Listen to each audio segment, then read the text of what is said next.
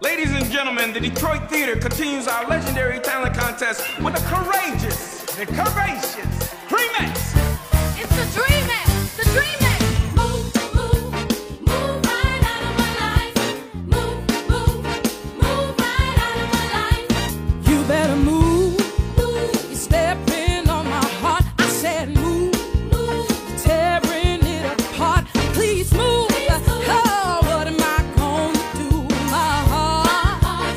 breaking, breaking up over you. You've got a such magnetic power that just keeps holding me down. I feel just like a flower that you're.